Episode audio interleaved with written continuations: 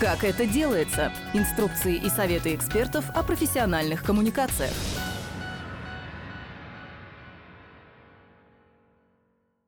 Добрый день. Это подкаст Центра Благосфера «Как это делается» с советами о профессиональных коммуникациях для некоммерческих организаций. Меня зовут Женя Гулбис, я продюсер подкастов Центра Благосфера, и мы продолжаем цикл встреч, посвященных отчетности НКО. Со мной в студии вновь вместе Екатерина Васютина, директор проекта «Правовая команда». Екатерина, и снова здравствуйте. Снова здравствуйте и снова спасибо. Всегда, пожалуйста, всегда рада принять у себя таких дорогих гостей. Сегодня у нас очень, я считаю, такая остросюжетная тема, очень животрепещущая. Кто несет ответственность за отчетность НКО? Уже затрагивали мы немножко тему несданной отчетности в предыдущем выпуске, но поскольку нас могут слушать не с самого первого эпизода этого цикла, Екатерина, попрошу еще немножко систематизировать, а, какие именно случаи считаются нарушением отчетности. Да, вот в каких случаях мы ее нарушаем? Это только не или что-то еще тут есть? Угу. Прекрасный вопрос, очень большой. А, напомню, что основными нашими государственными органами, основными госорганами, перед которыми мы как некоммерческие организации отчитываются, являются Министерство юстиции, Федеральная налоговая служба, Фонд социального страхования и пенсионный фонд, соответственно, и Росстат. Какие нарушения являются, собственно, нарушениями? Ну, конечно, непредставление отчетности, это очевидно. А, нарушение сроков представления отчетности, то есть опоздали с установленным сроком и отправили отчет не вовремя. Нарушением является представление недостоверных сведений в этой отчетности, то есть ошибки в отчетности, если они будут обнаружены государственным органом до того, как они исправлены некоммерческой организацией, тоже может повлечь неприятные последствия. И неправильный способ представления отчетности, конечно же, тоже является нарушением. Угу. А скажите, пожалуйста, спасают ли электронные формы? Потому что мы в прошлый раз упоминали, что практически все, за редким исключением, сейчас можно в электронном виде подать. Вот насколько это панацея или вообще нет? Это не панацея. А, электронные формы, конечно же, облегчают нам жизнь. А, ну и кроме того, очевидно, что раз уж есть ряд отчетов, которые мы должны только в электронной форме сдавать, что у нас у всех есть электронные цифровые подписи, и, конечно же, намного проще компьютера из офиса или даже из дома отправить отчет, чем ходить постоянно на почту или ездить, ездить в государственный орган. Но а, учитывая большое количество форм, учитывая, что нет единого ресурса, где были бы собраны все формы и была бы возможность отправить для некоммерческой организации всю необходимую отчетность, то, конечно, это не панацея, потому что все равно необходимо знать, что, куда, когда, в каких случаях надо отправлять. А давайте теперь про самый такой животрепещущий вопрос. А, вернее, их будет даже два. Сначала один, потом другой. Какие есть формы ответственности, виды, да? Это первый вопрос. Вот что бывает за такого рода нарушение? Чем грозит? грозит самыми разными мерами ответственности. От предупреждения до штрафа. И, пожалуй, самый крупный штраф у нас может достигать и миллиона рублей в том числе. Для каждого вида отчетности есть свои нормы. А, все виды ответственности условно можно разделить на три группы. Ответственность налоговая. Естественно, она касается только тех отчетов, которые мы сдаем в налоговую службу, да, я говорю про э, декларации различные, расчеты по страховым взносам, отчетность по НДФЛ и так далее. Э, это отчетность административная, э, она предусмотрена Кодексом Российской Федерации об административных правонарушениях, и там есть некоторая общая статья 19.7, а, в соответствии с которой штрафу, могут быть оштрафованы как руководитель, так и организация за непредставление или несвоевременное представление отчетности. И в этом же кодексе у нас есть ряд норм отдельных за несдачу конкретных видов uh-huh. отчетности, например, отчетность в Росстат или отчетность по воинскому учету. Вот для некоторых э, таких родов отчетности есть отдельные статьи. И э, есть в том числе и уголовная ответственность. Уголовная ответственность э, представлена где-то там три или четыре статьи. А, конечно же, некоммерческие организации, как правило, а, под уголовную ответственность не попадают, потому mm-hmm. что эта ответственность наступает а, в тех случаях, когда параллельно с непредставлением отчетности или искажением идет еще и неуплата налогов в крупном размере. Но и, к сожалению, отдельная статья у нас есть для организаций, точнее для должностных лиц организаций, включенных в реестр выполняющих функции иностранного агента. И вот там за злостное нарушение сроков, за ошибки в этой отчетности руководитель этой организации может понести уголовную ответственность. Мгм. Да, серьезная история, но вот мы как раз, мне кажется, подошли к следующему животрепещущему вопросу. Мы говорим страшное слово ответственность, а она на ком конкретно, да? То есть вот кто конкретно несет ответственность за отчетность НКО? Это руководитель, да, там, допустим, директор фонда, или это юрлицо, да, вот вся организация. Давайте в этом разберемся. Ну тут, к сожалению, видимо, мы продолжаем гнуть нашу остросюжетную линию. И снова не говорим ничего позитивного, потому что, по сути, к ответственности может быть привлечена как непосредственно организация, так и ее должностное лицо. Конечно же, первым главным должностным лицом любой НКО является ее руководитель. Это человек, который получает, наверное, больше всего улыбок от благодарных благополучателей, но это и человек, который несет всю полноту ответственности за то, чтобы его организация была чиста, прозрачна перед законом. Должностным лицом может быть признан и бухгалтер организации, но, естественно, э, это возможно в тех случаях, когда э, он во-первых, в организации есть, вот, во-вторых, когда, ну, например, у него есть доверенность, и он подписывает отчетность, у него в договоре прописано, что он несет за это ответственность, ну, в том числе полную материальную ответственность главный бухгалтер тоже может в таких случаях нести. А в зависимости от типа НКО как-то отличаются эти меры? Мы уже понимали, что если что, будут трясти и штрафовать директора, а все таки в зависимости от э, того, какая это конкретно некоммерческая организация, как она оформлена, как-то отличается ответственность, или это исключительно вот зависит там от типа отчетности, от суровости произошедшего?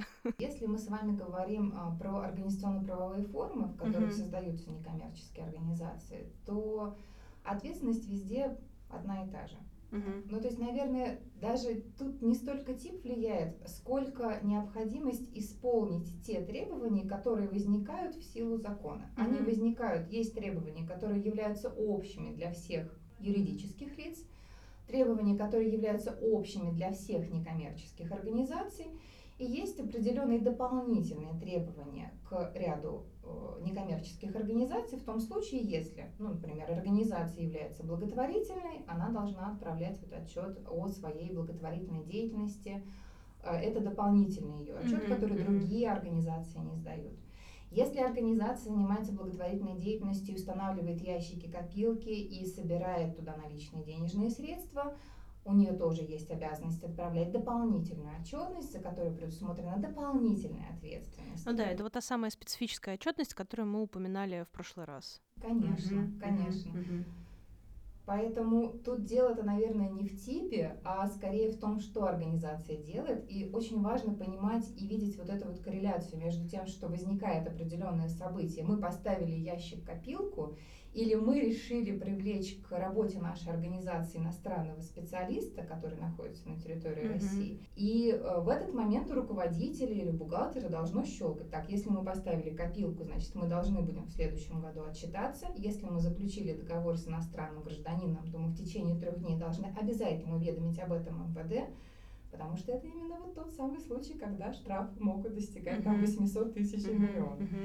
Понятно, что не все НКО привлекают иностранцев.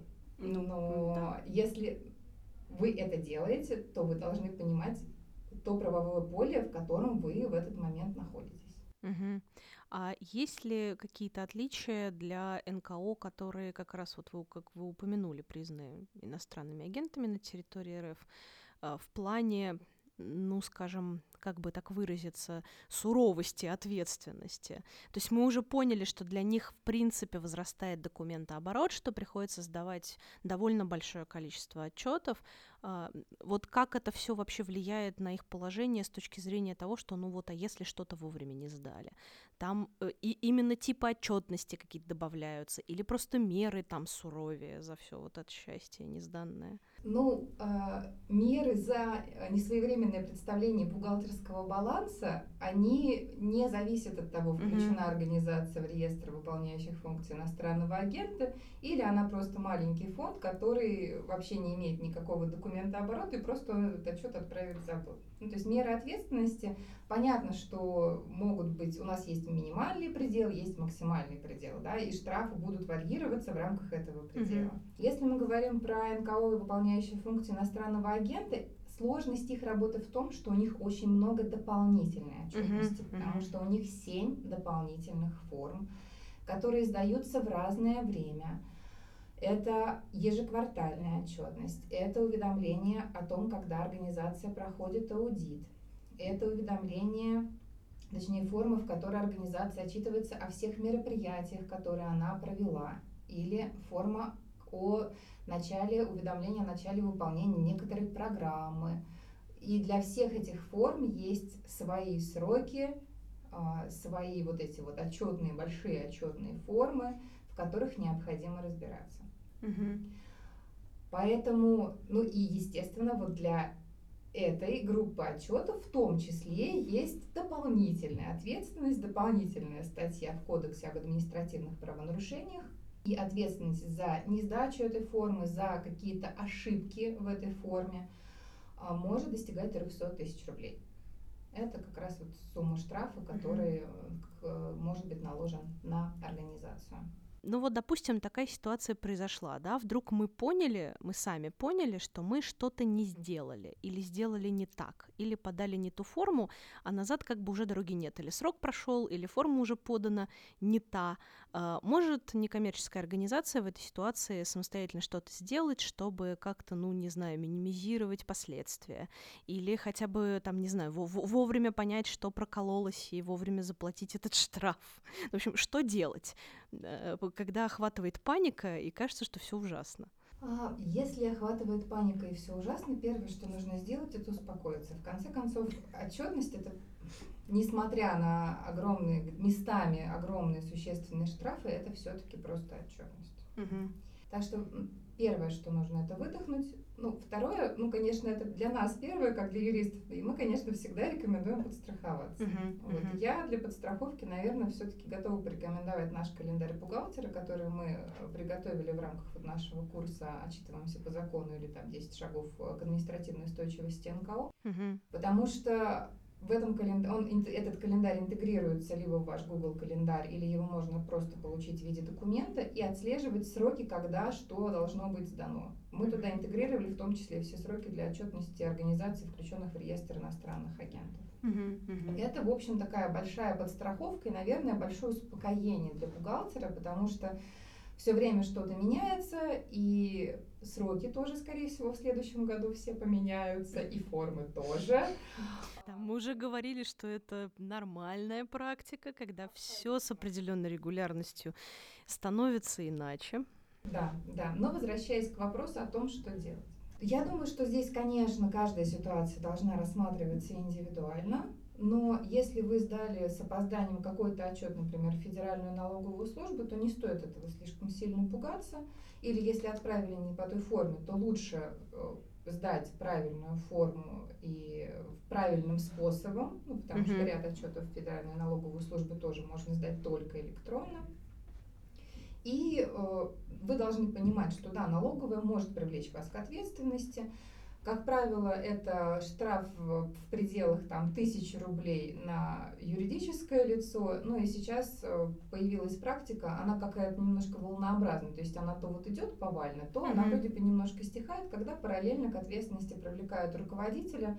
Но там штраф 500 рублей, и, наверное, это не так, чтобы очень страшно и очень дорого. Mm-hmm. Если мы говорим про отчетность в Росстат, да, потому что это тоже отчетность, которая вот для таких рядовых, наверное, некоммерческих организаций без особенностей статуса там, благотворительного ящиков или иностранных агентов, это отчетность, которая в плане ответственности самая дорогая. А, потому что там штрафы тоже предусмотрены отдельной статьей административного кодекса, кодекса об административных правонарушениях, прошу прощения. И она может достигать 70 тысяч рублей. Для НКО, конечно, это очень существенно. У нас Мгм. все деньги целевые, у нас нет возможности даже Да, гипотетически да, деньги э, платить э, э, какие-то штрафы. А, так вот, Росстат, если вы забываете сдавать, сдать туда какую-то форму, чаще всего ограничивается, для начала ограничивается предупреждение. Ну и если уж это вдруг как-то все-таки бабахнуло в случае с Росстатом, то ну, поставьте в себе напоминалку, чтобы раз в месяц мониторить этот портал Росстата, потому что вот это та отчетность, наличие которой отследить можете только вы сами по своему там ИНН или ОКПО или Мгм. ОГРН. И никаких других вариантов нет. То есть юрист, там какой-то сторонний человек может только проверять точно так же регулярно этот сервис и отслеживать, появилось там что-то новое или нет. Мгм. Ну, то есть в целом, даже если вдруг где-то что-то вы ошиблись, оступились, ну, как правило, это все-таки ничего страшного. Я не говорю сейчас про отчетность иностранных агентов или отчетность по иностранцам. Вот здесь очень важно все очень скрупулезно соблюдать, Мгм. потому Мгм. что здесь штрафы дорогие и э, практика, она, в общем, такая достаточно жесткая, в том числе по иностранцам. Мгм. Вот. Не то, чтобы она связана с некоммерческими организациями, да, то есть то, что обязанность подавать уведомления, она на всех распространяется, работодателей. То есть это не то, чтобы только вот некоммерческая организация рискует попасть на такие гигантские меры ответственности. Нет. Ну и прецеденты серьезные, наверное, есть на эту тему. Да, Мгм. конечно, прецеденты тоже есть, так что здесь ну, надо просто знать, что вот есть этот закон о правовом положении иностранных граждан, есть ответственность работодателя, есть определенные обязанности, и эти обязанности надо соблюдать. Мгм. А история, когда мы, допустим, форму выбрали правильно, да, подали вовремя, но при этом в каких-то сведениях или запутались, или еще что-то произошло, она какие обычно влечет за собой последствия? Вот если мы именно неверные сведения предоставили. А, вот здесь вот все будет зависеть от того, опять-таки, какие, о какой отчетности мы с вами Мгм. говорим. То есть тоже Потому от что- типа, Да, да? потому что, например, если мы с вами говорим про ошибки, либо неполные, либо недостоверные сведения в отчете а, в пенсионный фонд форма СЗВМ. Она ежемесячная, и по сути своей она представляет собой список людей, с которыми у организации там, в текущем месяце были заключены договоры. Мгм. Вот за ошибки в этой форме, если организация не успела поправить их самостоятельно, возможен штраф там, до 500 рублей за нарушение. А Если мы с вами говорим про какую-то налоговую декларацию, ну возьму для примера, ну, например, расчет по страховым взносам, если вы самостоятельно успели отследить, что вы ошиблись, то можно сдать уточненную декларацию, даже если вы опоздаете в этом случае с э, сроком сдачи, ну то есть вы сдали первую срок, потом вы Мгм. нашли ошибку, вы эту ошибку поправили, то тоже ничего страшного.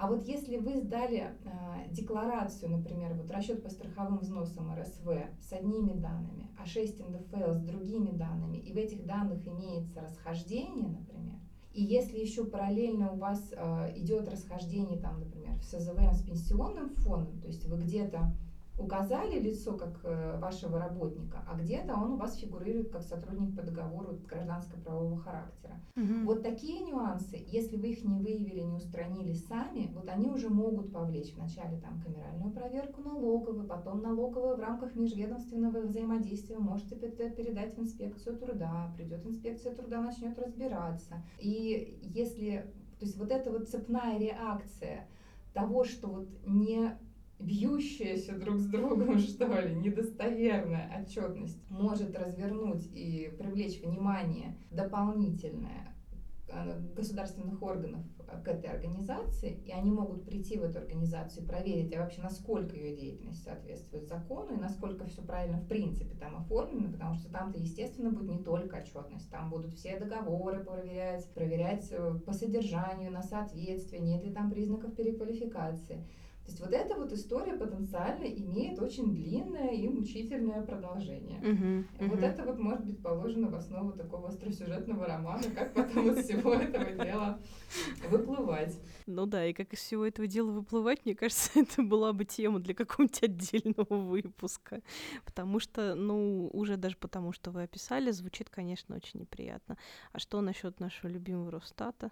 А что наш любимый Росстат? Ну, Росстат у нас немножко такой стоит э, особняком, обос... да? Особняком. Угу. Но я пока что не сталкивалась с ситуациями, когда вот э, Росстат сверялся с ФНС, например, по, на предмет того, насколько там все бьется. Ну, угу. Корреляцию с Росстатом не всегда можно э, проследить, потому что у них все-таки очень такие своеобразные местами формы, и опять-таки они очень индивидуальны для каждой некоммерческой организации. А к чести Росстата могу сказать, что вот в последнее время, насколько вот я могу так отслеживать, и так как я посматриваю так периодически Мгм. на список форм для разных НКО, я вижу, что скорее тенденция к уменьшению. То есть Мгм, они уже мгм. не требуют какие-то вот дополнительные там. То есть если раньше, когда веб-сбор только открывался, там какой-нибудь маленький нулевой фонд должен был, э, если что, сдавать форму о наличии у него там гидроэлектростанции, вот, то сейчас, ну, как бы сейчас ничего такого, вот, ну, этого всего давно уже нет. То есть они Мгм, тоже там работают, отслеживают, немножко оттачивают э, вот это вот, вот эти свои внутренние алгоритмы. И корректируют, да. И лишнего Мгм. стараются не требовать. Вот. Но тут опять-таки очень важно про Росстат, напоминаю, для всех вот других форм отчетности, вот заканчивается, да, у нас расчетный период, отчетный период, там, например, год. И у нас вот есть эти там 30 дней или 3 месяца для того, чтобы представить отчетность. Мгм. В Росстате сейчас немножко другая ситуация. Для ряда форм установлена первичная дата сдачи отчета и последняя. Ну, то есть, Мгм. например, какие-то отчеты годовые можно сдать только с 1 февраля там, до 1 апреля. Мгм. И в январе получается, что их сдать нельзя. Поэтому, ну, здесь, конечно, портал вот э, Росстата websbor.gks.ru, он нам очень сильно в помощь, потому что там вот эта вся информация отражена, там можно скачать актуальные формы, там тоже есть личный кабинет, то есть можно сдать, если вы покупаете сервис, например, вроде контура, то можно сдать через него этот отчет, либо можно сделать личный кабинет на Росстате и там представить вот эту отчетность. То есть возможностей у нас довольно много. Главное про это знать и не забывать. Ну и, конечно, очень важно отслеживать изменения, потому что в 2023 году у нас, у нас поменяется все похоже достаточно значительно. Да, в следующем году нас что-то ждет, но мне кажется, благодаря вот этому разговору мы хотя бы немножко морально подготовились к тому, что что-то может поменяться, обсудили, что за это бывает. Может быть, это как-то поспособствует тому, что ну, с большим вниманием наши слушатели будут к этому относиться. Спасибо вам большое за то, что вы сегодня нам в очередной раз пояснили не самый простой аспект этой интересной отчетной темы. Ну и, наверное, услышимся в следующих выпусках. Да, да, я буду рада поговорить об этом, когда все в очередной раз поменяется. Ну конечно же, наши курсы мы тоже будем обновлять тогда, когда это случится. У меня есть такое ощущение, что вот конкретно этот цикл небольшой у нас закончится, может быть, до 23 года, но это будет хороший повод в следующем году еще раз повидаться. Я бы планировала на четвертый квартал, чтобы мы уже начали готовиться, потому что нас ждет единый, единый срок представления всех деклараций, похоже. Нас ждет, э, ждет единый тариф страховых взносов для тех, кто в том числе там является исполнителем по договорам гражданско-правового характера. А у нас всту- вступит в силу закон об иностранном влиянии, в соответствии с которым все формы отчетности иностранных агентов будут утверждаться правительством, и, вероятно, формы тоже поменяются. В общем, нас очень много всего интересного еще ждет впереди. Да уж, будущее, ну не знаю, насколько светлое, но интересное точно, не скучное. Скучно не будет. Не бывает никогда, да, мне кажется, в этой сфере. Еще раз спасибо вам, спасибо нашим слушателям. Напоминаю, что в гостях у нас сегодня была в очередной раз Екатерина Васютина, директор проекта «Правовая команда». Не забывайте, пожалуйста, про курс правовой команды, который может вам помочь лучше, ну, во-первых, принципе, ориентироваться во всех этих отчетных формах многочисленных, а во-вторых, может быть, даже и как-то хотя бы морально подготовиться к грядущему. Благодарю вас всех. Слушайте другие эпизоды этого цикла отчетности НКО и, в принципе, другие эпизоды подкаста «Как это делается». Ну и все остальные наши подкасты «А вы знали?», «Не пустой звук», «В случае необходимости» и «Третье место» на любой удобной вам платформе. Всего вам доброго. Услышимся в следующих выпусках. Пока-пока. Спасибо большое. До свидания. Как это делается? Инструкции и советы экспертов о профессиональных коммуникациях.